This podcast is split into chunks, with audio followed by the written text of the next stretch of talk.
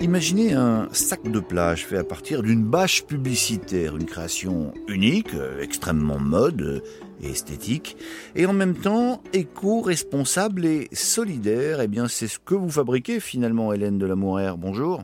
Bonjour Olivier, oui absolument, c'est ce que nous confectionnons. Vous êtes la fondatrice de Bilom, une entreprise créée en 2005 qui se présente comme une maison de création française qui redonne vie à des matières oubliées. Vous avez euh, neuf salariés, vous travaillez avec neuf ateliers partenaires, dont cinq ESAT, vous faites travailler une quarantaine de personnes et vous êtes membre de la communauté du coq vert depuis 2020. Alors le coq vert, rappelons-le, c'est une sorte de club d'entreprises vertueuses initié par l'ADEME, le ministère de la Transition écologique et BPI France, une communauté qui a pour vocation de créer une émulation collective en faveur de la transition écologique. On, va y venir. Mais, d'abord, un mot de Bilhomme. Comment vous est venue l'idée? Alors, l'idée, c'est que j'ai longuement travaillé dans l'événementiel et je commercialisais ces toiles publicitaires géantes qu'on trouve sur les façades d'immeubles en travaux, euh, le périphérique parisien, etc.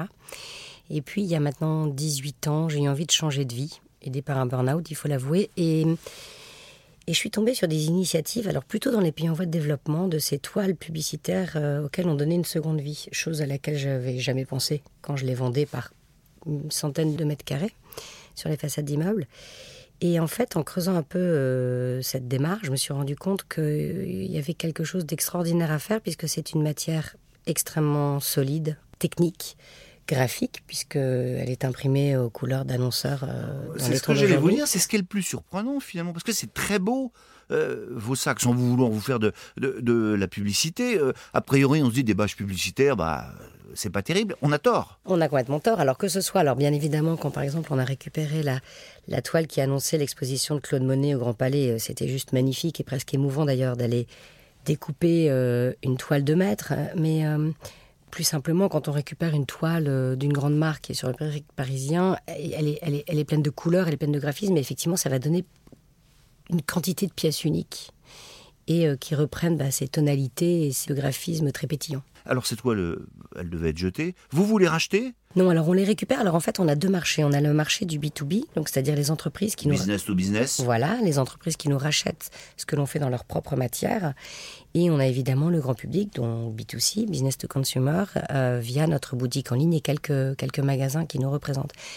Ce qui est important en fait, c'est qu'aujourd'hui, on a largement ouvert le champ euh, des applications de matière, c'est-à-dire qu'on on est les pionniers en France avec les toiles publicitaires géantes, mais aujourd'hui, on a plus d'une vingtaine de matières à notre actif. On récupère des toiles de store, euh, des toiles de montgolfière, euh, on récupère même des blousons de gendarmes réformés, des treillis de pompiers les gilets de sauvetage d'Air France. Donc on, a une multitude de matières. Qui Donc tout ça, vous les découpez, vous les cousez en France, vous arrivez à avoir une gamme de prix à peu près raisonnable? Alors ça, c'est un, vrai sujet, Olivier. Eh c'est pour ça que je vous pose la vraie question. En fait, il y a deux choses en fait dans notre business model qui est compliqué. Le premier, c'est qu'on récupère des matières qui ont déjà vécu. Donc, on récupère pas des rouleaux de matière qu'on découpe au laser facilement euh, avec des petits patrons.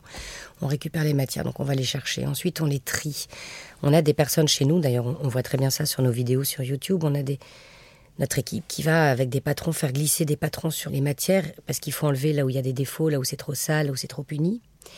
Et ensuite, ça passe au nettoyage. Donc, chaque pièce est nettoyée à la main.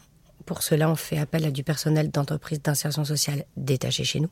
Et ensuite, ça part en couture. Ce qui veut dire que une matière qu'on récupère coûte parfois plus cher qu'une matière neuve qu'on aurait récupérée en rouleau. Ça, c'est très important. Et enfin, on a sur, sur un principe évidemment à 100% de confection française. On a donc notre propre atelier plus neuf ateliers partenaires. Ce qui fait que quand on sait que euh, les prix euh, entre l'Asie et la France sont de allez, 5 à 10 fois supérieurs selon les ateliers, on arrive à des coûts qui sont forcément assez importants. Donc oui, euh, à mon sens, et heureusement au sens de beaucoup de personnes, sinon on n'existerait plus, nos prix sont ultra raisonnables. Mais par contre, ils sont pas du tout le reflet du marché aujourd'hui des sacs et accessoires, parce que quand on vend un petit porte-monnaie dans une trousse récupérée dans un gilet de sauvetage d'Air France à une vingtaine d'euros, tout le monde nous dit qu'on est cher, alors qu'il y a un temps de travail qui est long. Mais parce que surtout, aujourd'hui, on est habitué à ce qu'une petite trousse en plastique soit vendue 2 euros dans des magasins de fast fashion. Et ça, j'avoue que c'est quelque chose qui commence à fatiguer, parce que c'est du temps, euh, notre métier, et que c'est un métier qui devient de plus en plus utile. Donc ça veut dire que vos clients, ils sont évidemment sensibles, ils sont quelque part un peu militants en achetant vos produits Alors j'espère que non, pas que. j'aimerais par exemple que quand on sort de ce studio, vous me disiez, oulala, là là, que votre sac est beau, ou je peux le trouver sur votre site internet. Moi, ce qui est important justement, c'est qu'effectivement, on a des, on a évidemment nos premiers clients de la première heure, il y a 17 ans quand on s'est lancé. Euh, l'upcycling et le Made in France parlaient à personne. Et effectivement, ce sont ceux qui avaient envie de soigner leur empreinte au monde. Upcycling, hein, il faut dire que c'est la, récupération, voilà, finalement, de, ce que vous faites. Quoi, voilà, l'upcycling, c'est le recyclage up par le haut. D'accord. Donc donner une seconde vie avec une, notion une supérieure. Voilà. Exactement. Donc effectivement, il y a 17 ans et jusqu'à il y a à peu près 5 euh, ans, on avait plutôt une clientèle de, de personnes qui étaient assez sensibles à toute cette nouvelle mode Aujourd'hui, déjà, c'est quelque chose qui est de plus en plus euh, prégnant et heureusement. Mais il y a une chose qui nous anime chez Bilom et qui est extrêmement importante. C'est une phrase de Thierry Touvenot, à l'époque où il était secrétaire général du WWF. Il avait cette phrase sublime qui nous anime tous les jours. On ne fait pas la révolution avec du concept, mais avec du désir. Ce qui est important pour nous, c'est que nos clients, que ce soit en B2B ou en B2C, nous achètent nos sacs non pas parce que bah, ils ont euh, toutes ces valeurs euh, qu'on a développées, mais parce qu'ils les trouvent beaux. Ça, c'est extrêmement important. Vous avez décidé donc de faire partie de la communauté du, du coq vert.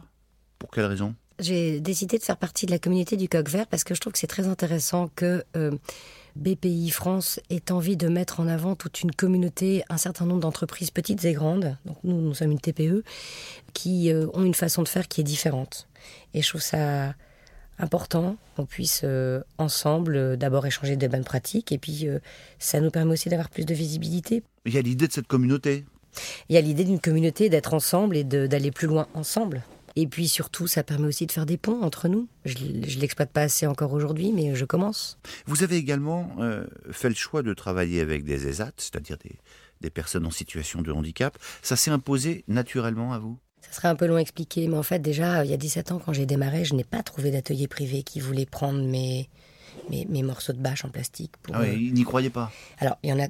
Il y en a qui y ont cru, mais qui finalement n'ont jamais fait les produits. Et les premiers qui ont cru sont des ESAT. Et là, pour le coup, ça a fait euh, vraiment résonance à euh, mon histoire personnelle, puisque mon père était neuropsychiatre, donc je connais assez bien le monde du handicap. Et j'avoue que me retrouver dans un ESAT, ça m'a reconnecté à tout ce monde-là. Et c'est un monde qui peut être très violent par rapport à, tout ce qui peut s'y déployer. Euh, mais, mais, mais, très très doux par rapport à tout le personnel encadrant, par rapport aux personnes en situation de handicap elles-mêmes. Et c'est vrai que j'ai énormément aimé euh, mes premiers pas euh, dans, le premier ESAT qui m'a fait confiance. Et c'est devenu du coup quelque chose d'assez sain, parce que c'est un fil qui s'est déroulé et ça a continué. Aujourd'hui, sur les neuf ateliers avec lesquels on travaille, cinq effectivement sont des ESAT.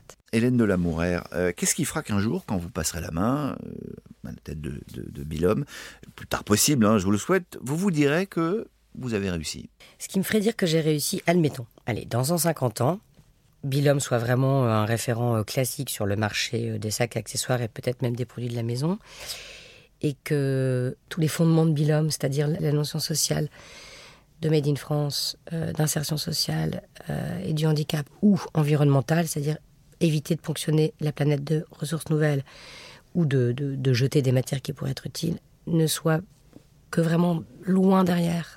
Et qu'on se dise, tu te rends compte, Bilhomme euh, a commencé euh, dans les années 2000, à l'époque où on parlait pas du tout de recyclage ou en tout cas d'upcycling, le mot n'existait même pas. Le Made in France, n'en parlons pas, tout était produit en Chine. Bilhomme y a cru. Eh bien, c'est tout le mal qu'on vous souhaite. Merci, Hélène de Lamourère fondatrice de Bilhomme et membre de la communauté du Coq Vert. Merci d'avoir accepté de participer à ce podcast. Merci Olivier, merci beaucoup. C'était très agréable.